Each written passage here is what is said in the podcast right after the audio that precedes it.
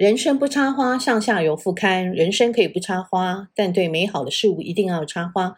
本节目是由上下游副刊与见证环境教育基金会共同制作。我是上下游副刊总编辑古碧玲，欢迎来宾胖胖树王瑞敏。总编好，各位听众朋友，大家好，我是胖胖树。好，胖胖树最近新书又出来了哈。那我们今天想来谈谈说，因为除了种可以吃的植物以外，很多人也喜欢花嘛哈。那喜欢花又担心成为吹花怪手，像我们看到那个从拉丁美洲传来的那个九重葛哈，到处开的跟瀑布一样。那好多颜色哈，有紫红色、洋红色、橘色、黄色、白色，甚至还有白绿色哈，看起来好像随便种随便长，但是种在花盆里面好像又不是这么一回事。那九重葛买回来要换盆吗？瑞敏，你有什么新新觉呢？我说真的，这个九重葛啊，这个从我小时候也是非常的熟悉，因为就在家里面邻居或就跟我们家之间的篱笆就是九重葛。那我到台北工作的时候，我也曾经客户委托我帮他照顾他的九重葛。那我有时候也开玩笑说，九重葛大概比 Seven Eleven 还要普遍。我是没有严格的统计过，但我相信台湾大概每个乡里都可以看得到这种植物。那它是一种长在巴西大西洋雨林的这种巨大的藤蔓植物，就是它是木质藤本。所以它可以长得像树一样。那它很喜欢阳光，不过呢，栽培上面就也不是完全没有人失败哦。我有发现过有朋友会失败，就是主要是这种植物它需要很大量的光照去刺激它开花，但是它又要有短暂的这个干旱，所以很多人，尤其是我在台北部的朋友，然后他把它种在花盆里面。然后有时候北部冬天这个太阴湿，反而就是会让这个植物不太健康。可是如果说种在花盆里面哈，你说让它的，因为它需要短暂的干旱，而让它，那这个又要怎么样让这个调节这个频率呢？讲一个插花呃种花的入门，就是种花盆跟种在地上。即使你用一模一样的泥土下去种，对植物来说，那个概念是完全不同的。因为如果你今天是种在地上，那你下了一场倾盆大雨，它的水是会往四面八方流走，所以它实际上它并不会让自己泡在水里。可是今天如果是种在花盆里，你只要小小的雨，它可能整个水嗯盆子里面泥土，它的土壤水的饱就已经饱和了。那这时候对植物来说，其实就它就根就不能呼吸了。所以我们常常讲说，你盆植你一定要去控制它的水分。所以通常都会等表土稍微干掉了再去浇水，而不建议让它一直维持在久湿的，就长长久都一直潮湿的状态。哦，那如果这样子，我们譬如说从外面买回来的九重葛，要不要换盆？呃，要看买的大小。我有一个很简单的测试方法，就是。你只要轻轻的推，它就会倒了，那就是头重脚轻，那你就要换盆。哦，所以这是一个判断的秘诀，就对了。它就是简单的吹一个风，它就倒，那大概就是表示这个盆子不够大，但也不能太大的盆子，因为太大盆子有时候变成它一直都是维持在潮湿的状态，这个植物也不健康。另外，九重葛有一个很很特别的地方，就是它虽然是藤本会往往上爬。可是它的花会开在下垂的枝条，所以你不要因为它下垂了，你就去剪掉，这样它明年就没有地方开花。哦，是哦，所以它修剪要怎么样修剪？呃，其实我们会比较建议，就是如果你不确定哪些枝条会开花，你就不要去剪它，但是你可以去去整理它，就是把它拉，因为它很容易，你用绳子什么，你就把它绑在一起。但是一定要让它有下垂的枝条，这很重要。就是它的花会开在往下垂的枝条上面，所以是下垂。像像我们修花的时候，反而是下垂的枝条不能修就对了。对对对，就不要修掉，因为它这个花的特性就是它会开起来像那这个花瀑布一样嘛。那瀑布就是往下垂的东西啊。如果你一直刻意让它往上，那有时候反而会影响。就是它的枝条有两种，一种是主主干，它是比较往上的。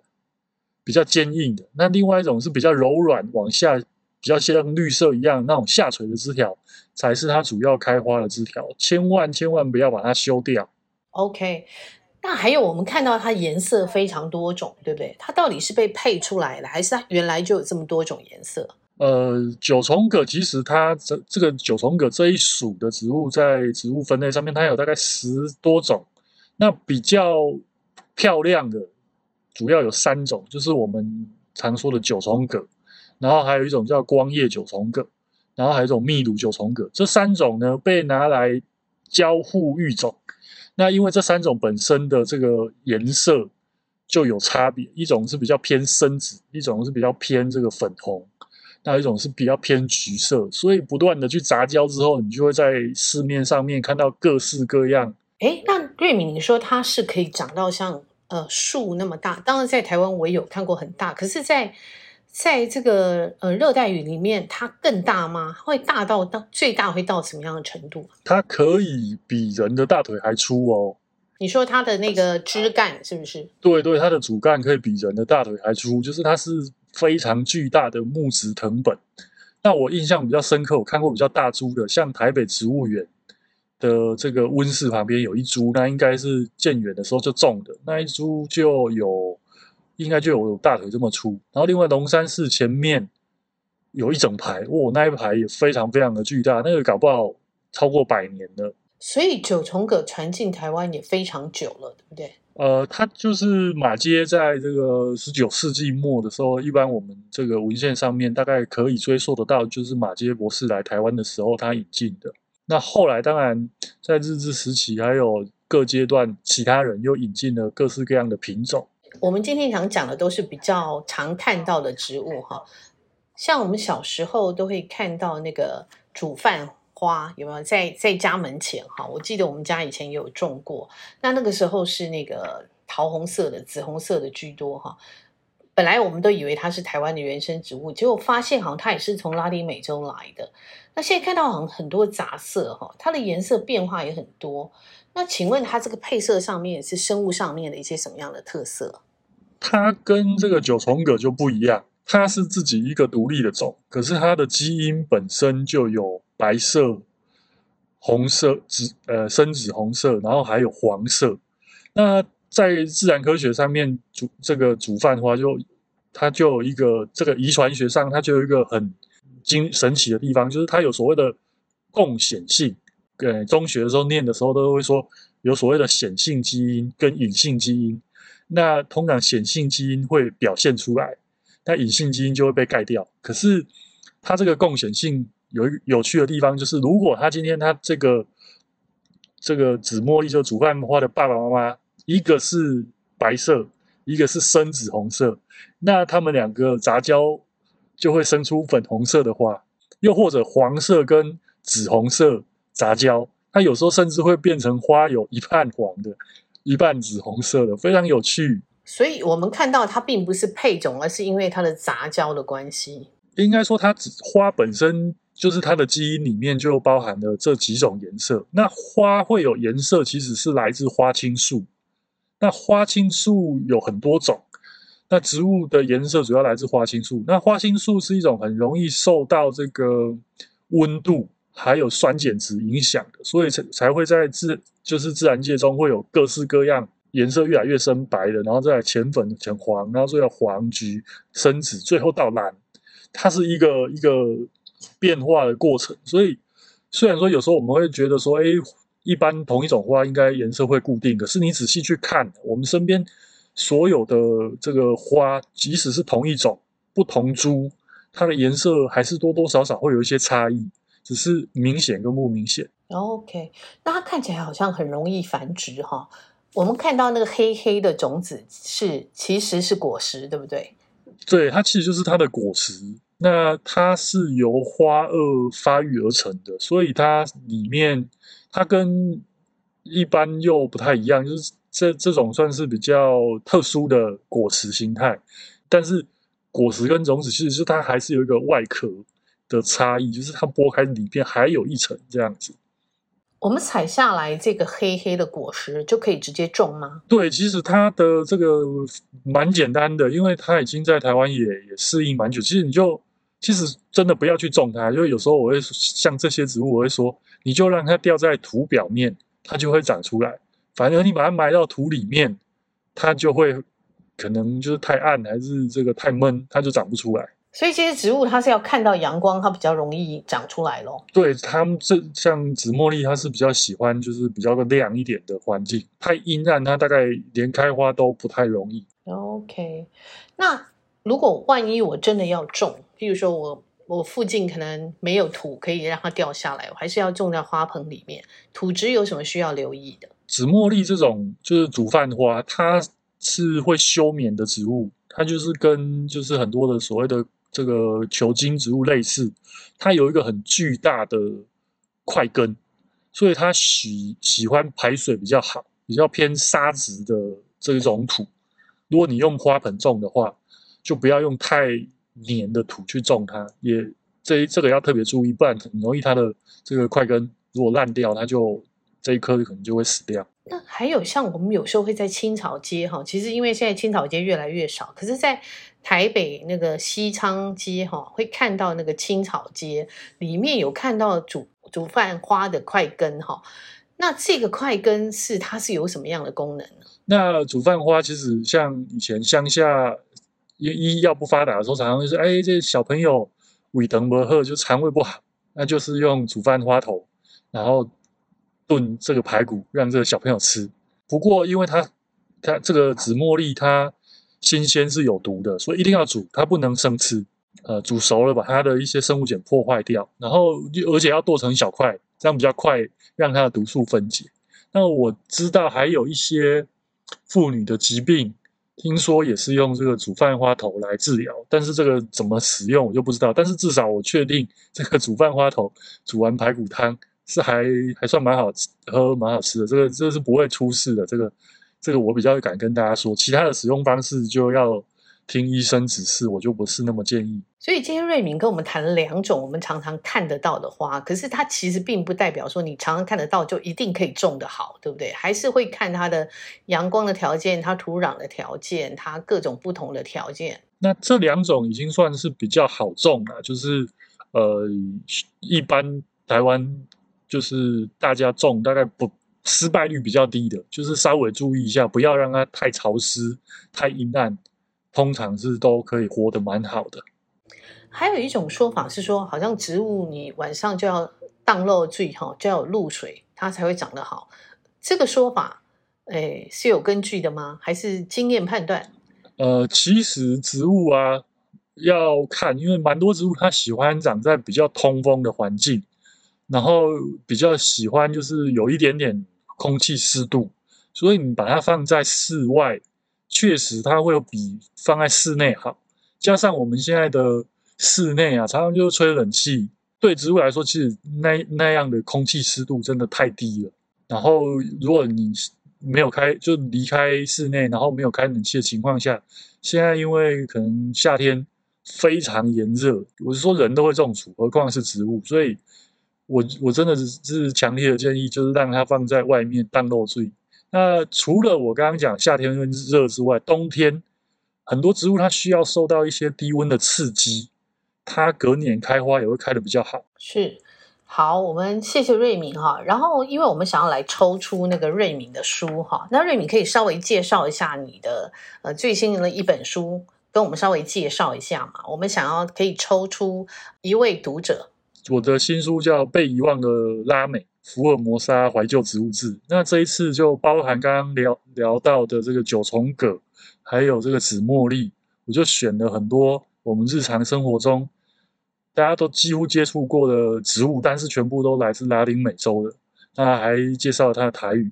那大家可能就是到时候到这个上下游的这个粉砖上面，就会有一个抽奖活动。那欢迎大家踊跃参加，那也帮忙分享。好，我们谢谢瑞敏哈，请大家，如果你真的想要得到这本书，当然你可以支持他，可以买书。但是呢，如果你想要呃抽到瑞敏亲自签名的这本书，可以到上下游副刊的粉专哈，呃去看我们的讯息。那今天非常谢谢瑞敏再次来跟我们分享他对植物的很多的知识，谢谢瑞敏，谢谢总编，谢谢各位听众朋友，谢谢，拜拜。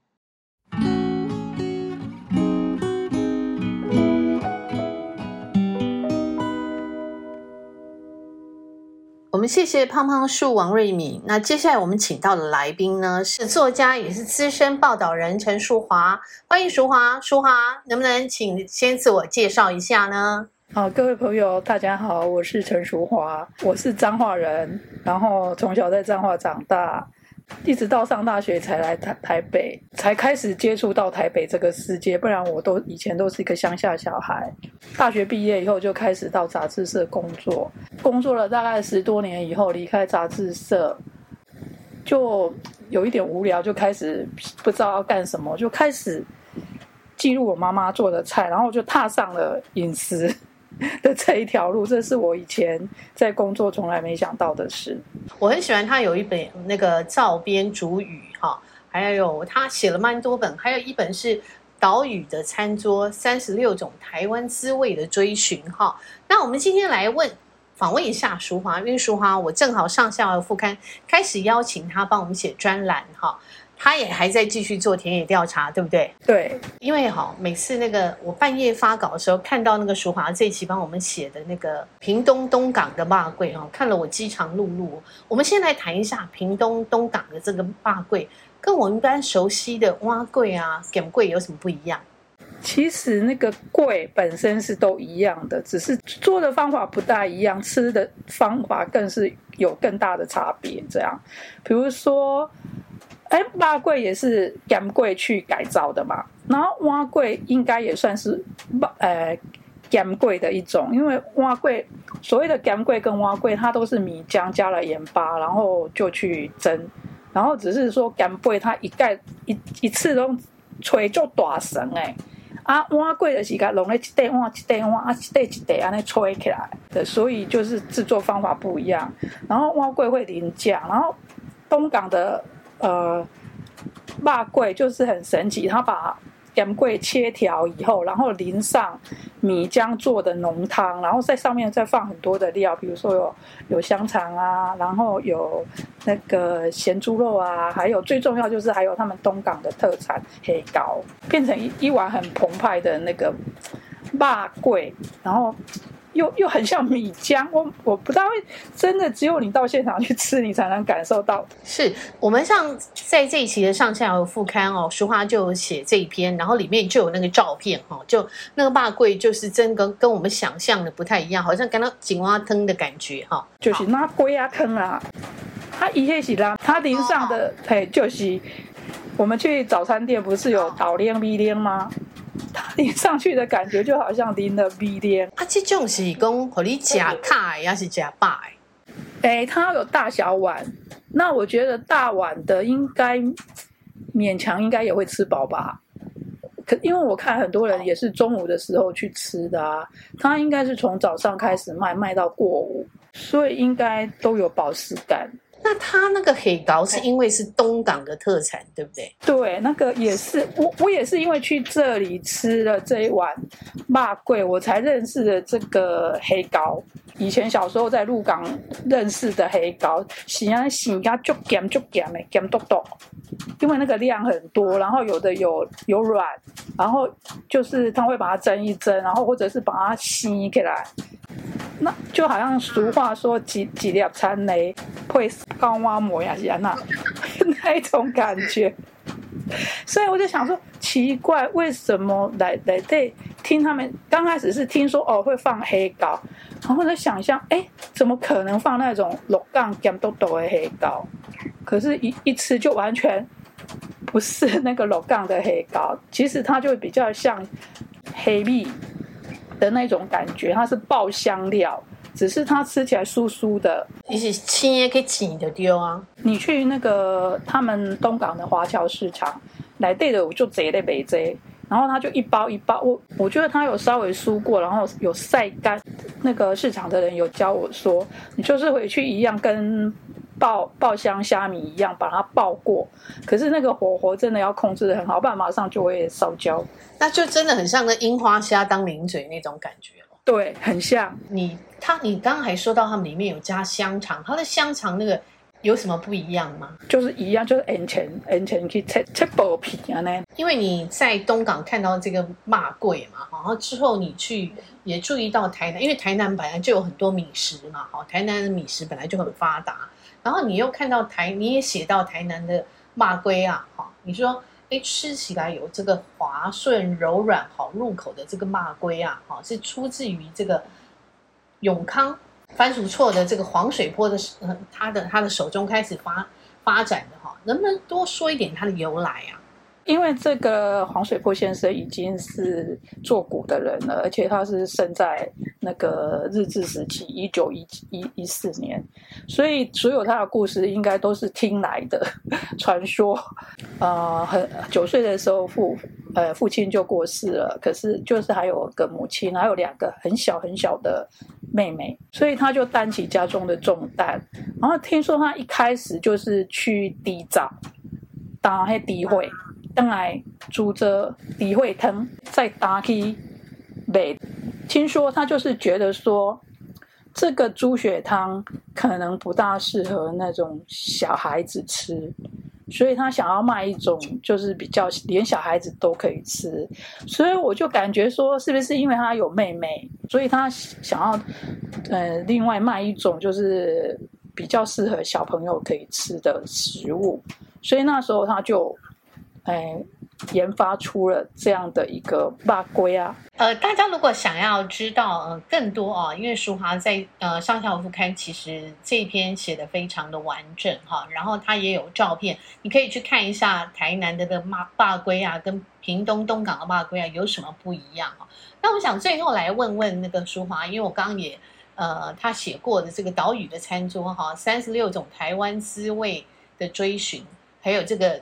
照编主语哈，啊，这个两本书我其实长期都放在我的床头哈，有时候想到就来翻一下哈。那你当时写这两本书的源头，可以不可以稍微讲一下？其实第一本就是那个岛屿的餐桌，餐桌啊，岛屿的餐桌其实就是我家的餐桌。结束了杂志社的工作以后，就是一直，呃，当个人工作室，然后自己在家里接案子做，然后那段时间。应该也有十多年前了，然后就是每天都吃我妈，还是在吃我妈妈做的菜，然后吃着吃着，我就突然觉得说，那时候有一种心情，很不想再出去做菜饭，我想说啊，我就。每天吃我妈做的菜，我妈做的菜里面是不是也有故事？那我干脆就直接反问我妈妈就好了，我就不用出去问别人，是这样的一个源头开始。因为我妈是一个传统的那个台湾的那个妇妇女，所以她都有按着那个节气在走。比如说过年要吃什么，然后再来就是，哎哎清明要告轮边啊，然后肉粽爱讲肉。呃，爱宝爸长，然后当然这中间就是有一个很特别的，在我们家就是立夏，立夏那一天，我问到诶插不阿米，然后我就觉得插不阿米啊，什么就是很平常嘛，就是炒面，炒面里面把黑的黑当季的黑的不啊串出来啊，有一叉啊，很很黑皮叉叉，觉得也可能每个人家里都会做吧，所以那时候我看到了这个，我就。把它写在部落格里面啊，没想到当时就有人来回应我，然后就跟我说啊，你们家好有，还保有传统的习俗。他说立夏假不挖米，这这这个在那个清朝的文献里面，云林采访册里面有记载哎，哈，我才原来觉得说啊，原来我妈妈。做的那些菜，搞不好都有渊渊源，然后有故事的，就是因为这样开始。然后在那个时代是二二零零七、二零零八嘛，然后那时候会记录家里的菜的人可能还比较少啦，所以后来就是一个偶然的机会，这本我家的餐桌就就出版了，就因为这样起了头，就让我觉得啊，原来我我妈妈这种台湾妇女做的菜。很平常，很平常。然后我觉得可能不止我家，在很多每个人的家里都有一张岛屿的餐桌。然后我就觉得这是一件很有趣，然后也也是让我写不完的一个故事。然后其实从写了岛屿的餐桌到照边煮鱼，这中间又差了快十年呢。因为我是一个很慢动作的人，当然中间还有穿插写了一些别别的东西。然后再等到写照片主语的时候，哇，竟然花了那么长的时间。因为照片主语最主要是说，我很好奇客家人的餐桌是什么。然后因为那个时候有机会接触到一些客家人，然后从他们的跟他们客家朋友的聊天，或者他们家里做客，然后认识了一个客籍的摄影师邱德云先生，然后在他在跟他们聊天的时候，苗栗那边的餐桌。然后就从那个聊天吃饭的当中，然后就觉得语言也蛮有趣的，就是说可能闽南话人讲，诶，滚啊、沙漏啊、丁啊，然后各种台语的用厨房用语啊，我就想说，啊，怎么去把它对应到客家人的餐桌里面的用语？这是我那时候要去写呃照片主语的一个出发点，然后那个也是一写下去就没完没了，就又花了很长的时间，而且因为我我我不我不是客家人，我不懂客语，然后要听客家朋友转转译，然后这中间又花了更多的时间，可是那个真的是一个很有趣的一个探索的过程。这个工作听起来还蛮，很多人应该很羡慕哈。对，那因为淑华其实这样，你等于是开始从记录妈妈的菜，然后到后来你这个灶边煮鱼，其实这时间经历还蛮长的哈，蛮长的时间。所以他淑华有跟我说，他还继续在做田野调查。那我相信呢，我们在未来的专栏里面，他还有。还会带给我们更多这个食物跟食物有关的这个实界哈。我我在呃我们在访谈结束之前，我想请淑华朗读一下他自己这次写的文章里面的几段。那也谢谢淑华，谢谢你，谢谢今天带来很精彩的分享。